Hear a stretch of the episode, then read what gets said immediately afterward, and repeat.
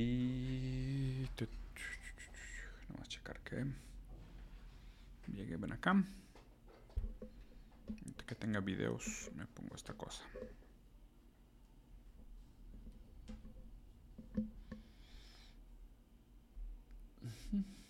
Ya estamos en vivo en Twitter. El otro día te intenté buscar en Twitter y no encontré tu cuenta. Ah, también estoy shadowbaneado. Pero ahí sí me sorprendí demasiado. Sí, seguramente tengo... Demasiadísimo. De hecho encontré antes una cuenta fake tuya. Sí, sí, sí, ah, sí. pues sí. de hecho esa es la que me sale ahorita. ¿Fake? Sí, Sí, sí, sí. ¿Ya ¿La has visto? no? Qué pinche mugrero, güey. Qué mugrero, güey. Que, o sea, tío, yo ya sabía, la neta, que tipo que el contenido liberal está ampliamente favorecido en redes sociales, pero creo que la gente no entiende el, el nivel. O sea, la gente no, no es capaz de entender lo grosero que es el, el, el ban al pensamiento disidente o de crítica, güey. Ay, güey. Pero pues bueno, si algo es eso, es otro eh, monumento al, al logro que ha tenido el pensamiento de Marx. ¿Le harás al diablo? Sí. Terminando este maldito review de noticias, regresamos al mundo de Sanctuary, a destrozar demonios con mi Rogue, que ya es nivel 48. Les mentí, Capital Humano, he estado jugando sin ustedes. Como ven. Cada vez más cerca del apocalipsis, mi estimado. Sí, pero todo va a estar bien, no se preocupen, güey. Stream Diablo 4, así es. Terminando el review de noticias, quitamos esta estupidez del de frente y nos regresamos a lo que realmente importa. Tier list de personajes de Señor de los Anillos. Uf, eso es una tier list que sí me gustaría ver para que veas, güey. Gran idea, ¿eh? Gran, gran idea. Estoy, estoy de acuerdo con la moción, se me hace interesante. ¿Estás jugando hardcore? Claro que no, güey. Chingado, estoy jugando hardcore, ¿no, güey? La primera vez estoy jugando Diablo 4, lo voy a jugar normal. Aparte, no me gusta jugar hardcore, sinceramente. Nunca he disfrutado eso. Como que no entiendo el... O sea, lo que me gusta es probar con diferentes builds y hacer cosas de que... Para ver cómo se funciona el monito y demás.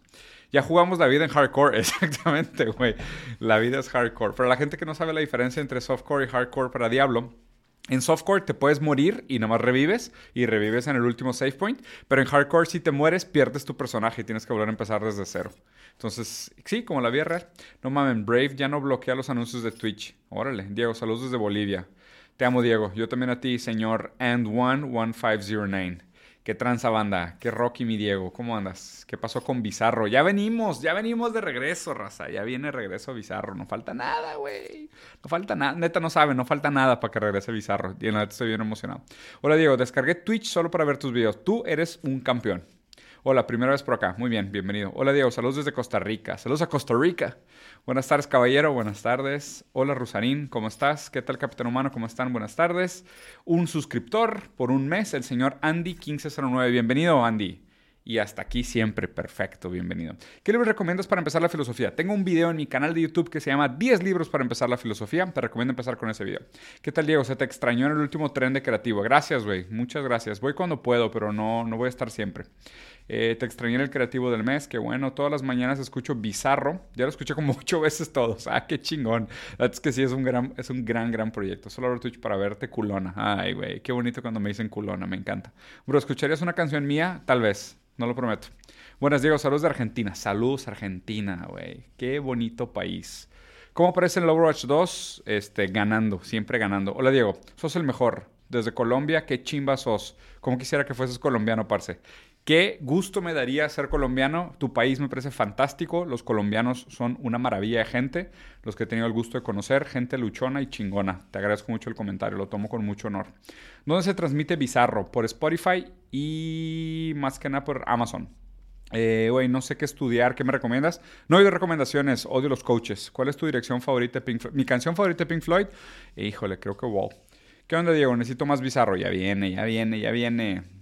Duro los liberales en Costa Rica. Sí, no, no me sorprende, güey. Muy bien. Ya veo muchísima gente conectada, así que estamos listos. Déjame estirar para tirar fletes virtuales por internet. Ah, calentar un poquito. Ah, ah, ah. ¿Quién calienta para dar las noticias, eh? ¿Quién han visto que caliente para dar las noticias? Nadie, güey. Nadie calienta para dar las noticias. Por eso están todos jodidos y viejos y decrépitos. Porque no calientan y no estiran antes de dar las noticias. ¿Cómo ven? ¿Están listos? Pongan uno en el chat si están listos. Y empezamos. Unique New York. Unique New York. Ahora sí, con la garganta caliente, la garganta lista, un trago naranja, un traguito de café. ¿Listos? Ok. Voy a empezar a grabar. Estamos oficialmente grabando este nuevo episodio de Buenos Días, Capital Humano. Es un gusto saludarlos aquí con ustedes, Diego Rosarín, uno más de este colectivo de capital humano altamente desechable en esta época del capital que nos tocó vivir. Voy a empezar con una buena noticia, ya que el, ya que el, episodio pasado estuvo medio, medio dramático, medio drástico, las noticias estuvieron medio malas. Hoy están un poco más light y empezamos con esta hermosa noticia. El 5 de junio se celebra el mayor logro de toda la carrera de Ronald Reagan, su muerte. Así es. Celebramos la muerte de Ronald Reagan con una sonrisa enorme en el rostro, con todo el buen humor, con todas las ganas y este recordatorio hermoso de que aún las personas más nefastas de la historia están condenadas a desaparecer. Nada es eterno. Eh, puede durar más de 100 años, como lo vimos con Henry Kissinger, pero por lo menos no es eterno, ¿no? Como lo estamos viendo aquí en el caso de Ronald Reagan. No hay noticia, no hay nada que decir, no quiero, nomás quiero recordarles que está muerto y es algo hermoso recordar. Y es bonito recordar, este, hay cosas bonitas que recordar el pasado, como en este caso la muerte de Ronald Reagan, que fue el 5 de junio. Bueno, ahora sí entrando a noticias, esta se me hace súper importante. Probablemente no va a tener tanta cobertura como debería, pero se me hace una noticia importante. Por primera vez parece ser que eh, va a haber un tercer contendiente para el ciclo electoral americano. Además del Partido Republicano y el Partido Demócrata, ayer anunció su candidatura el profesor Cornel West, un eh, americano muy educado, Digo, para ser nivel presidenciable en Estados Unidos, este tipo es un maldito genio. Puede ser que en algunas cosas no esté completamente de acuerdo con él, pero él tiene una formación eh, marxista, eh, de sociología, humanista, de mucho estudio antropológico, una persona que ha luchado muchísimo por los derechos y la igualdad, principalmente de los negros en Estados Unidos, que ha sido una raza que ha sufrido opresión y discriminación de manera sistemática en Estados Unidos. Entonces, ayer anunció su candidatura Cornel West. Esto fue un eh, una bomba inmediata en redes sociales. Todos los grandes pensadores y opinólogos, especialistas de Twitter y de YouTube sobre el tema político estaban vueltos locos porque él de hecho es como un Bernie Sanders bien hecho. ¿A qué me refiero con un Bernie Sanders bien hecho? Donde Bernie presentaba este lado de la esperanza del Partido Demócrata, ¿no? Que todo el mundo decía, güey, ojalá y quedara Bernie Sanders y Bernie Sanders tiene estas ideas súper progresistas y súper humanas y pseudo socialistas y sonaba tan bien lo que decía Bernie Sanders, alguien que venía 50 años diciendo, yo solo estoy aquí para pedir seguro social y servicio de gastos médicos universales para todos y frenar las guerras, aunque Bernie Sanders también históricamente se ha posicionado del lado de muchas guerras que es altamente criticable, Cornel West es como un Bernie Sanders bien hecho porque él sí tiene la teoría y tiene por lo menos la capacidad intelectual de ser congruente con sus posturas eh, filosóficas, ¿no? Cuando Bernie Sanders realmente decía una cosa en términos de postureo y en el momento de votar en el Senado siempre acababa votando junto con el Partido Demócrata, aún en contra de sus convicciones. Pero quiero que vean la manera como Cornel West anunció su candidatura y un par de comentarios que hizo que se me hacen interesantes. Entonces vamos a ver cómo anuncia este tipo su candidatura. Más allá de hasta su estilo, que me parece interesante, eh, porque me parece que Obama era un presidente negro, pero con todos los códigos y todos los hábitos y todos los modismos y todo aquello que es aceptable por los blancos en Estados Unidos. Donde Cornel West más bien me parece una persona que está más en contacto con sus raíces, con su etnia, con su origen y mucho más orgulloso de sus valores y virtudes y las implicaciones de su posición también subjetiva eh, étnica en este sentido para lo que implica para una candidatura. Entonces vean esto. In these bleak times, I have decided to run for truth and justice, which takes the form of running for President of the United States as a candidate for the People's Party. Bueno, primero, eh, este, este, sí está solo en inglés, entonces se los voy a traducir, pero esto es lo que se me pareció muy importante. Sus valores, de manera recurrente, siempre es la verdad y la justicia. Él habla sobre, constantemente sobre esos valores de verdad y la justicia. Y él dice que en este momento histórico, la forma que toma su lucha sobre la verdad y la justicia es la candidatura a la presidencia. Entonces, para los valores que para él son recurrentes de buscar la verdad y la justicia, lo que sea que signifiquen para él, habría que indagar. Pero en este momento histórico, lo que significa la verdad y la justicia es la candidatura a la presidencia. ¿Qué, ¿Qué implica esto? De nuevo, es un tipo formado, ¿eh? o sea, es un tipo educado. No es cualquier persona que está hablando al aire. Si fuera un cualquier presidente, dirías un discurso vacío. Pero Cornel West sí es un profesor, sí estudió, sabe lo que está hablando. ¿A qué se refiere él con que en este momento histórico eh, estar a favor de la verdad y la justicia implica ser candidato a la presidencia de Estados Unidos? Esto es lo más importante para mí. Revela de alguna manera también eh, la relación que existe entre la democracia burguesa y la manera en cómo se controla Estados Unidos o cómo se, cómo se ejerce el poder en Estados Unidos. Lo que está diciendo aquí Cornel West es, no hay una forma de buscar la justicia y la verdad que no sea a través de la pelea por la presidencia. O sea, no te está hablando de legislación, no te está hablando de políticas públicas, no te está hablando de manifestaciones en las calles, te está diciendo que realmente lo que él ve como la única esperanza viable para buscar sus valores recurrentes de verdad y justicia es realmente siendo presidente de los Estados Unidos. Entonces, aquí... Eh, podría hacerse una lectura también diciendo, ah, pues nada más es que apelar otra vez al proceso democrático burgués y una vez que esté en el poder va a tener que negociar con los tres poderes y no va a haber nada que hacer con los tres poderes y aparte con los dos, con los dos partidos que lo van a, a superar en poder por muchísimo. Digo, pensar que gane es un sueño guajiro, por decirlo bajita la mano.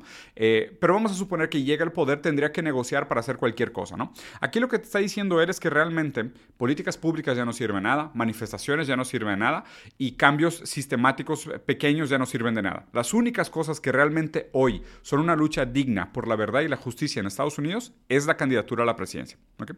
Aún así, Ahora sí, matizando, voy a tener que decirles, lamentablemente, que para mí, desde la crisis del 2008, queda absolutamente claro que el gobierno de Estados Unidos nada más es que un mecanismo que funciona para los intereses del capital. El hecho de que Estados Unidos también tenga este problema eh, recurrente con su deuda pública y hace poquito nuevamente se votó para incrementar el techo de gastos incrementar el límite de deuda que tiene Estados Unidos, nada más es claro que eh, Estados Unidos simplemente funciona su gobierno como otro mecanismo regulador o otro mecanismo que provee lo necesario para que las cosas permanezcan como están en un sentido del modelo económico en el que vivimos.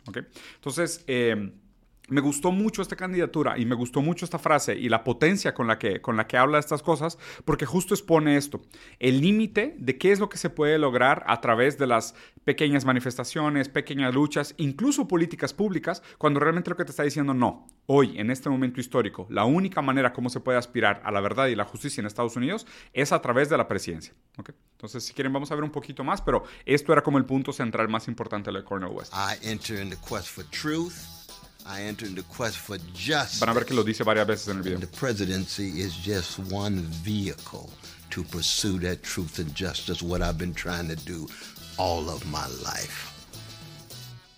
Hmm. Dr. I come from a tradition where I care about you. I care about the quality of your life. I care about whether you have access to a job with a living wage, decent housing, women having control over their bodies, health care for all, the escalating the destruction of the planet, the destruction of American democracy. Democracy creates disruption, it creates an eruption. It creates an interruption wide from below the energies of everyday people is ¿A qué se refiere cuando dice las energías que producen el cambio vienen desde abajo? Está hablando de la base proletaria. O sea, claramente, y digo, se los digo de buena fuente porque lo conozco, o sea, no personalmente, pero he platicado con gente muy cercana a él, eh, él tiene una formación marxista en su manera de pensar. Aunque no es un marxista-leninista tradicional, y creo que ni siquiera se autodeclara como comunista, creo que está más cercano a un socialismo, socialdemocracia, lo cual ya sabemos que hoy en día realmente no, no sirve de nada no es lo suficientemente radical para producir ningún cambio, pero aquí como, lo, como ven lo que está diciendo es para producir un cambio desde las bases. ¿A qué se refiere desde las bases? La base trabajadora, se está hablando de la base proletaria, tiene la idea de que realmente se necesita un cambio de conciencia de clase y es ese antagonismo de clase el que va a producir los cambios reales. Su plataforma está construida sobre la idea de la autonomía del cuerpo de la mujer, que es una pauta que eh, refiere a cómo se legisla el tema del aborto. Eh, habla de vivienda digna, entonces tiene límites a la especulación inmobiliaria, que es un pinche sueño. Al Chile, si les puedo dejar una pauta pública para que peleen antes de morir, que sea vivienda digna. Neta. O sea, si van a escoger un solo tema para platicar el resto de sus vidas y legislar el resto de sus vidas y votar en contra o a favor del resto de sus vidas, vivienda digna. Créanme que la especulación inmobiliaria los va a dejar a todos ustedes desamparados, sin abrigo y sin techo. Entonces, esta es otra de las pautas importantes que pelea eh, Cornel West. Entonces, bueno, vamos a terminar de manifest, and I know there are precious people in your life who you care for.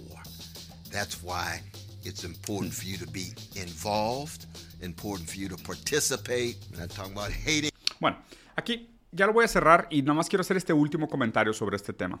Ojalá y esté equivocado, pero históricamente los negros en Estados Unidos que han tenido esta postura tan de liderazgo y tan subversiva, como Martin Luther King, como, digo, ustedes saben, ¿no? Hay muchos, como, inclusive podrías decir que el grupo de Panteras Negras, eh, hasta cantantes como Bob Marley, han acabado muy mal. ¿Ok? Han acabado muy, muy mal históricamente. Los únicos negros que son bien vistos en la política americana son aquellos que defienden los valores blancos y los valores hegemónicos que ya son dominantes en Estados Unidos. Los que se comportan realmente de manera subversiva y defienden valores de los subalternos o de la base proletaria acaban muy mal. Si es que acaban, si están entendiendo lo que estoy diciendo. Entonces, Cornel West, te deseo la mejor de las suertes. Interésense un poquito más por este tema porque creo que este tema va a ser importante en el siguiente ciclo electoral. Realmente es como un wild card, o sea, es como una carta que estaba escondida, eh, que mete como una cuña rara. Y creo que esto también va a meter un tema que tradicionalmente se decía mucho en las elecciones americanas, que era votar por el menos peor, ¿no? Eh, y aquí regresa este comentario siempre de qué es el voto útil y qué hacer en las elecciones con el voto útil. De, ah, no sirve nada votar por Cornel West porque no va a ganar. Al contrario, le estás restando votos a Biden, entonces le estás regalando la presidencia a Trump otra vez o a DeSantis. Pero aquí no es tan simple. O sea, cuando, cuando suceden este tipo de cosas, lo que deberíamos de pensar es que esa primera base votante, por más que no ganara Cornel West, le compraría apoyo para futuros ciclos electorales, ¿ok? O para que su pauta o su partido tuviera más fuerza eh, electoral y tal vez incluso ganar algunos asientos en el Senado, algunos asientos parlamentarios, algunos jueces y tribunales que pudieran realmente legislar por los intereses de la base trabajadora. Obviamente es una lucha muy difícil, pero estamos hablando de Estados Unidos, el ojo del huracán, la panza de la bestia, entonces realmente cualquier cosa que se pueda hacer aquí en nombre de la base desapropiada que sufre tanto de la pirámide, eh, de la parte de abajo de Estados Unidos, los trabajadores y demás, sería bueno porque para mucha gente la revolución siempre llega tarde. Bueno, vamos a la siguiente noticia. Esta terminó por aquí. En la siguiente, un, acto medio, medio peligroso por parte de China. ¿eh? China, la verdad es que se está comportando de una manera muy descontrolada, muy reckless. Este, les, les falta autocontrol. Imagínense la imprudencia de que primero China hizo una maniobra con un avión eh, como para interceptarlo, pero le pasó sumamente cerca a un avión espía americano que estaba volando sobre el mar del sur de China. Y no fue solo eso, ¿eh? que es un acto sumamente bully y agresivo por parte de China. O sea, ¿cómo se atreve China a usar sus aviones para pasar tan cerca de un avión espía americano que estaba volando sobre el mar del sur de China?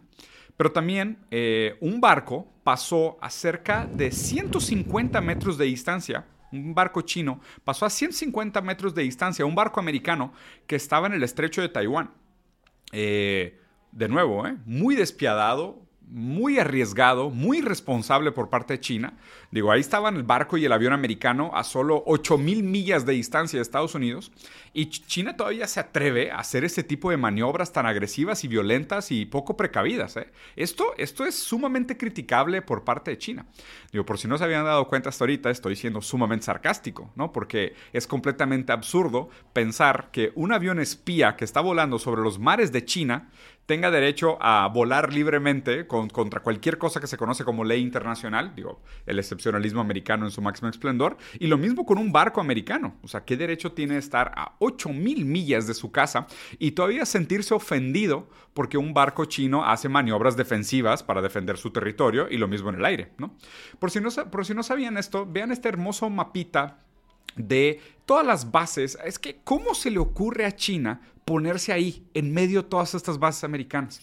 ¿Qué estaban pensando? Es que es- esto, es, esto es lo que me parece muy irresponsable por parte de China. ¿Cómo se les ocurre ponerse en medio de todas estas bases americanas? Pues claro que van a encontrar problemas, ¿no? O sea, claro que, claro que les va a ir mal. O sea, pusieron su país en el lugar equivocado en medio de como 6.000 bases americanas, ¿no? Que cada vez están más cerca y ejerciendo más presión y haciendo maniobras cada vez más bélicas y más agresivas y violentas. Pero pues es error de China. ¿Quién lo manda a ponerse ahí en medio de todas estas bases americanas? La verdad es que no sé qué salió primero, si fue el territorio chino o la creación de todas estas bases. Pero quiero que por un segundo piensen cómo se comportaría cualquier otro país si estuviera rodeado de bases eh, de, otros países, además haciendo maniobras bélicas violentas, agresivas y además escalantes, o sea, cada vez peores, ¿cómo se comportarían? Digo, si no se acuerdan, eh, la, la Guerra Fría eh, tuvo crisis de misiles cuando la Unión Soviética pone misiles en Cuba. Lo mismo pasa cuando Estados Unidos pone misiles en Turquía contra, contra Rusia. Y mucho del conflicto que estamos viendo hoy entre Ucrania y Rusia tiene que ver con la expansión de la OTAN y el hecho de que la OTAN quiera poner bases militares en territorio ucraniano a nivel de alcance para algunos tipos de misiles especiales para llegar, aquí, para llegar a Moscú eh, rápidamente. Entonces, eh, para variar, aquí las noticias siempre dan este ángulo favoreciendo la narrativa americana de, ay, qué violentos China, ¿eh? China haciendo movimientos irresponsables, raspando sus barcos contra los barcos americanos y pasando sus aviones muy cerca de los aviones americanos. Dude, el avión americano y el barco americano están a 8000 millas de Estados Unidos. Y están en el mar de sur de China y en el estrecho de Taiwán, que también es China. O sea, no, no, entiendo cómo la gente todavía puede ver estas noticias y pensar de que, ay, no, sí, qué irresponsables, ¿no? Uy, no, sí, Estados Unidos solo está haciendo lo suyo como policía internacional. Lo, lo raro de estas narrativas es que para mucha gente, y entiendo que es gente que difícilmente va a cambiar de opinión, ¿no? O sea, ya crecieron con la idea de que Estados Unidos es el bueno, de que es la policía del mundo y que tienen derecho a hacer este tipo de cosas, ¿ok? Pero es el típico policía, y aparte es perfecto que la metáfora aquí se prueba como cierta. Es el típico policía que se vuela los rojos, que se estaciona en doble fila, que, que co comete infracciones, que abusa del poder. O sea, es, es, es exactamente eso. Estados Unidos sí es el policía del mundo, pero es el policía abusivo. Es el policía que todo el mundo odia, que ves en la calle. Y al contrario, ¿no? Cuando, cuando ves un policía en la calle te preocupas. Dices, uy, no, mejor, mejor nos vamos. Hay policías, las cosas están medio tensas. O sea, ya la policía no produce este sentimiento de, de, de confort y bienestar, de decir, estoy seguro porque hay un policía cerca.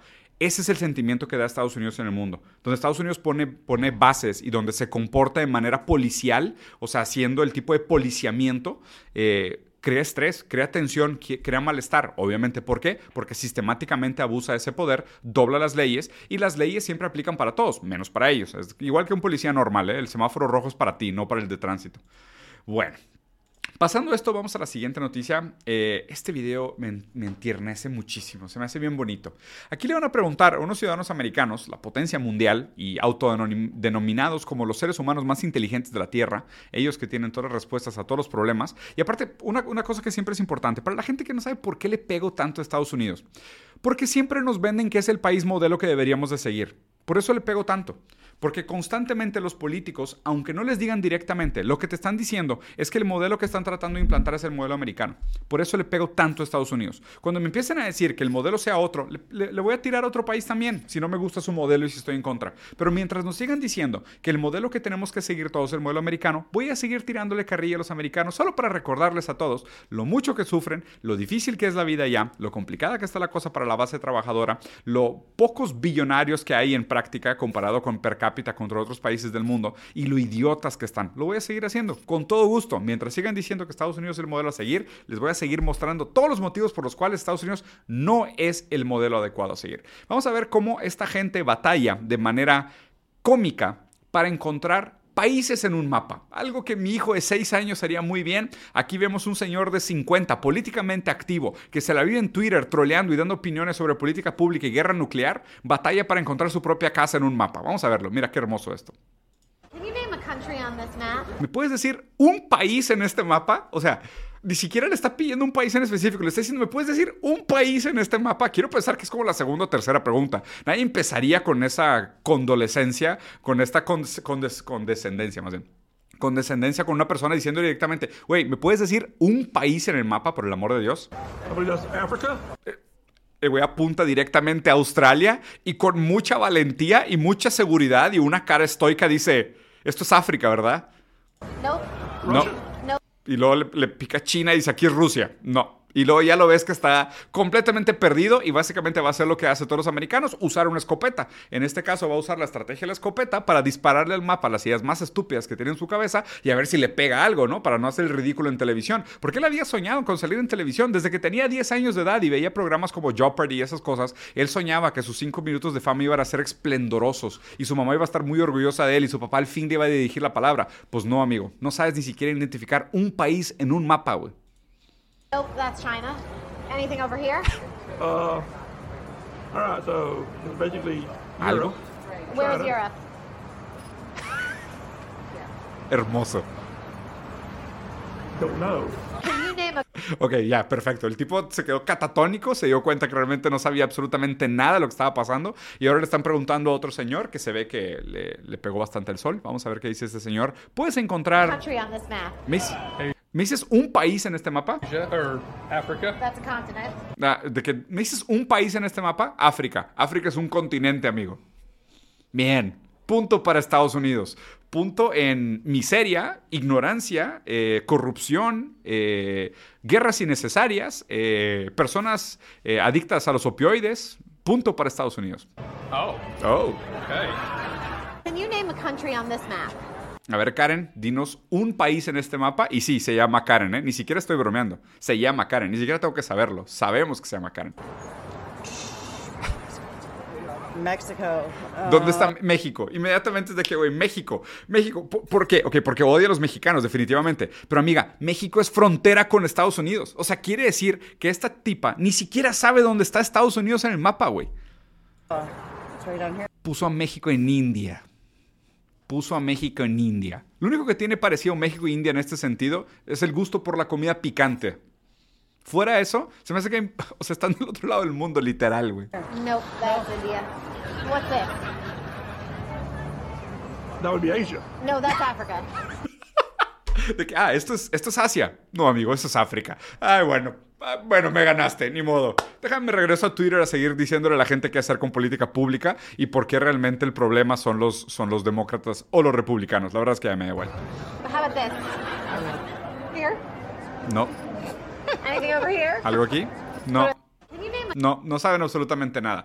Pero bueno, como no saben absolutamente nada de mapas los americanos, les voy a enseñar cuatro mapas que sí son muy importantes. Este primer mapa dice cuáles son los países que están a favor de los derechos de la alimentación según la ONU. Y aquí aparecen en azul todos los países que están a favor de los derechos de alimentación. Como pueden ver, Estados Unidos es de los pocos países que está en contra al derecho universal a la alimentación. Un segundo mapa que es bonito de mostrar. Aquí están los países que están a favor de los derechos de los pueblos indígenas. Y aquí, como pueden ver, otra vez Estados Unidos y ahora Canadá y Australia en contra de los derechos indígenas. Un tercer mapa muy bonito para que se lo aprendan. Esta es el la Convención de la ONU sobre los derechos de las personas con algún tipo de discapacidad. Y otra vez, Estados Unidos no está a favor de las personas con y sus derechos. eh, eh, no está a favor de los derechos de las personas con discapacidad. De nuevo, Estados Unidos es el único excluido de este tema. Y el último mapa, muy bonito para recordarlo, vean esto, la Convención de la ONU sobre los Derechos de los Niños.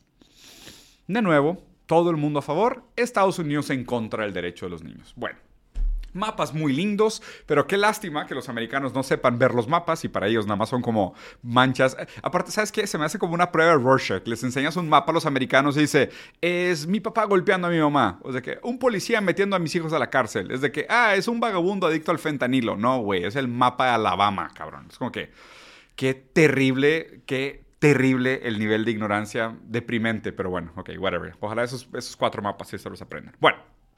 Les voy a enseñar este video que la verdad es que también me, alegró bastante la semana. Eh, ya les había comentado que el presidente Biden tiene un archienemigo, pero tiene una enemistad profunda, ¿eh? O sea, es algo que todavía no se resuelve. El archienemigo de Biden son las escaleras. Biden tiene un problema serio con caminar. Caminar es un reto mastodóntico para el presidente Biden. Y ayer, bueno, la semana pasada, no sé cuándo lo vayan a estar viendo, la semana pasada se volvió a caer. Ahora en una superficie plana, que por lo visto es su nuevo enemigo, las superficies planas. Digo, hay que entenderlo. ¿no? Vean aquí, cayéndose la bici, cayéndose en la escalera del avión, cayéndose en el podio, cayéndose. Increíble. Lo quiero volver a ver. Veanlo, vamos a enfocarnos en la bici. Ay, se le quedó atorado un pie, se fue de lado. Ahora vamos a ver el del avión. Tres, cuatro tropezones seguidos. Ok. Ahora vamos a verlo acá. Acaba de entregar un premio y luego va a dar como un pasito rápido así. que, "Ay, déjame retiro rápidamente porque ni siquiera sé qué estoy haciendo aquí. Ya se le olvidó en dónde está. Se le olvidó qué día es. Se le olvidó cómo se llama. El Alzheimer y se tropieza y se cae. Ok. Bueno, más allá de los chistes, lo que quiero decir es que se me hace un abuso que los viejitos tengan que trabajar. Se me hace un abuso por parte del capital que la gente de tercera edad no tenga derecho a una vida digna y de descanso después de haber producido tanto. Biden en este caso es la víctima. Biden es la víctima de un sistema que obliga a las personas de tercera edad a mantenerse relevantes y productivas para justificar su existencia en la sociedad. Mientras tanto, tanto en la calle como en el mundo real, las personas de tercera edad tienen cada vez más, dificu- más dificultades para mantener una vida digna. Las casas de abrigo para personas de tercera edad están atascadas de gente. Ya no cabe gente en, muchos lugares que le dan servicios de cuidado a estas cosas. Biden es un ejemplo, aunque sea bastante chistoso y obviamente seguramente le pagan muy bien, pero Biden es un ejemplo de lo que no debería suceder. Deberían dejar que se retire. Ya hizo más que suficiente en su vida. Ya solo está haciendo el ridículo. Seguramente en la mañana lo tienen que bombear de jeringas y lo tienen en una cámara de cuidados como Darth Vader, en donde se despierta todas las mañanas y sale así con su máscara de... y le ponen un casquito y sale a gobernar el mundo moderno. ¿ok? No debería ser así. Deberíamos de darle un espacio de respeto y dignidad a la gente de tercera edad. De alguna manera, nuestro vínculo con las personas de tercera edad tiene que ver también con un respeto a la memoria histórica con respetar nuestro pasado, con entender los cambios generacionales y que muchas ideas deberían de dejar de existir y muchas ideas deberían de ser superadas dialécticamente por ideas más jóvenes. Estas personas cuando están en posiciones de poder repiten sus sesgos ideológicos y repiten sus problemas culturales, pero ya en posturas donde tienen demasiado efecto sobre los demás. Entonces, sinceramente, yo veo a Biden cayéndose constantemente crónicamente en las escaleras, en pisos planos, en el avión, en la calle, en bicicleta, en todos lados. Y sí, al principio me da bastante risa, porque la verdad es que sí es bastante chistoso, pero luego me da bastante lástima. Y luego siento muchísimo dolor y muchísimo sufrimiento por toda la gente tercera edad que todavía tiene que justificar su vida trabajando cuando realmente su trabajo debería ser cuidar a los niños, contarnos historias, eh, reírnos de sus chistes, trabajar en sus hobbies, pasar tiempo con sus seres queridos, el tiempo que les queda, en lugar de estar preocupados por producir y sobrevivir. ¿ok? Eh, este aprendizaje es interesante porque, de hecho, para mí la buena comedia no está en reírnos de lo particular en contra de lo universal, sino encontrar en lo particular un reflejo de la universalidad. En el sentido de, no es no me voy a burlar de un presidente porque ese presidente no cumple con las expectativas del comportamiento de un presidente. No me parece chistoso que Biden se caiga. Lo que me parece chistoso es la política entera. Y cómo Biden es un ejemplo más de cómo la política entera es un chiste. Pero no es Biden el chiste. El chiste es la política. El chiste es cómo constantemente nos ponen a estos payasos y estos títeres ideológicos que realmente ya ni siquiera son capaces de caminar en una superficie plana y nos hacen creer, nos obligan a creer que estos son los líderes del mundo moderno y que estas son las personas que toman las decisiones que afectan la vida de millones de otras personas. Así es como deberíamos de entender, de entender, la comedia. No usar lo universal como bullying para burlarnos de lo particular, sino ver cómo en lo particular se esconde aquello que es chistoso en lo universal. No es Biden lo chistoso, la política entera es una gran comedia. Pero bueno, vamos al siguiente punto. Ahora sí, para terminar, miren qué bonito cierre. Gladys, una orca, supuestamente quedó traumatizada después de, de, un incidente, de un choque contra un barco. Ahora Gladys es una líder proletaria que tiene a un ejército de cerca de 15 cetáceos, o sea, de otras 15 ballenas, y atacan barcos, principalmente yates, en Gibraltar. Camarada Gladys, tienes todo mi apoyo. Aquí traigo el símbolo de la Internacional Comunista.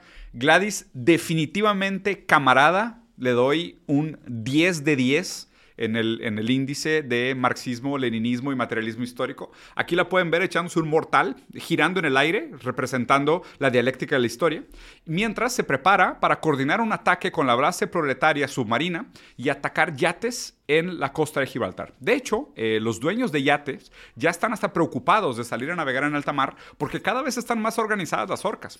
Y esto podría ser una hermosa historia de cómo poco a poco la naturaleza eh, se defiende contra este capitalismo opresor y destructivo. ¿no? Y Gladys es tal vez la primera de una larga tradición de cetáceos y eventualmente otros mamíferos eh, del, del- del- mar que pudieran organizarse y así buscar un cambio eh, generacional, material, histórico. ¿ok?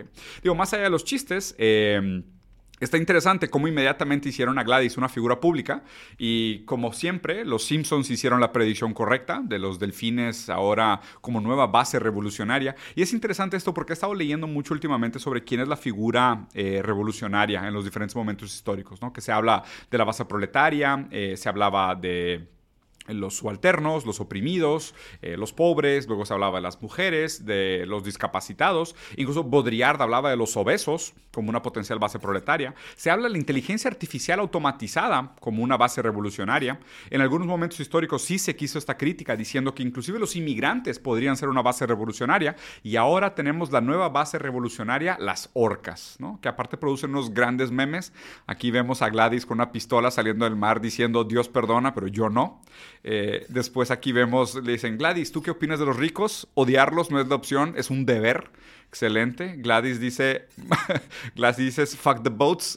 Me encanta. Y aquí en una hermosa foto, Gladys sale al lado de Lenin, de Engels y de Marx, ¿no? También en un, en un parche antifascista. Aquí Gladys dice, odio a todos los millonarios. Y dice, pero ¿cómo puedes odiarme si no me conoces? Hola, Gladys, soy Steve. Que te jodas, Steve ya te conozco, ya te puedo odiar. Hay un monóton, mono, Monopoly de Gladys. Este, estoy en la guerra contra las orcas, pero del lado de las orcas estoy excelente, estoy completamente de acuerdo. Total, hermoso, ¿no? Estos cetáceos del mundo unidos, o sea, igual que los proletarios del mundo.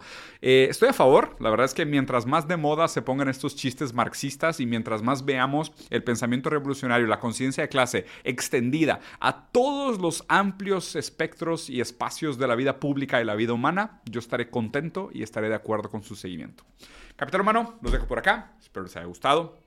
Noticias interesantes, un poco más chistosas, un poco más ligeras. Este, también les confieso que la semana pasada estuve de muy mal humor y esta semana estuve en general de muy mal humor porque hice un video sobre explotación infantil y trabajo infantil la semana pasada y me pusieron un strike en mi página de Facebook y me desmonetizaron la página de Facebook y me hicieron garras la distribución, que es lo que más me molestó. O sea, imagínense que los videos de Facebook de tener millones de views ahora no pasan de 50 mil vistas, ¿no? Y pues ya me avisó Facebook que fue por ese video de, de la mano de obra infantil. Entonces me parece interesante que que en Facebook se pueda organizar esquemas piramidales fraudulentos y venderle a la gente productos tóxicos y hacer estafas piramidales, o venderles cul cultos y cursos de cultos sobre teoría cuántica y, y cómo realineas tus, tus, chakras a través del pensamiento cuántico y alcanzas todos tus metas en la vida, o inclusive que puedes curar enfermedades usando el pensamiento cuántico y todo eso está bien.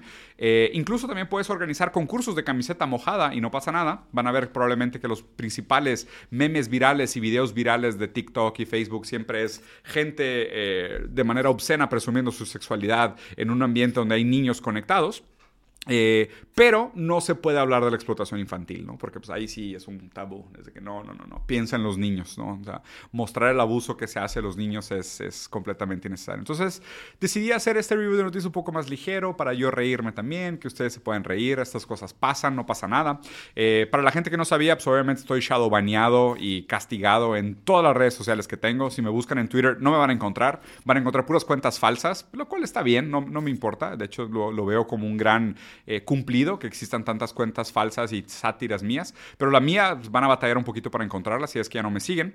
En Instagram igual, en Facebook igual, YouTube tampoco ya no promociona mis reels. Y cuando les digo que realmente existe tal cosa como una manufactura del consentimiento, más allá que sea maquiavélica, es un tema simplemente orgánico del cómo funcionan los algoritmos y cómo funciona la lógica del capital y quién paga la tinta, y que realmente cualquier tipo de pensamiento en crítica es profundamente castigado, Créanme, es el ejemplo. Vayan a buscar y van a ver que, que, es complicado. No pasa nada, aquí seguiremos haciendo la lucha y de aquí cancelamos esto, cortamos y ahorita volvemos a prender el Twitch para irnos al mundo del santuario, a jugar Diablo 4 y explotar la cabeza de los caníbales de Stepping Steps y recuperar pequeñas piezas de loot brillosos para sentirnos bien con nosotros mismos. Cuídense, Capital Humano, los quiero mucho. Adiós.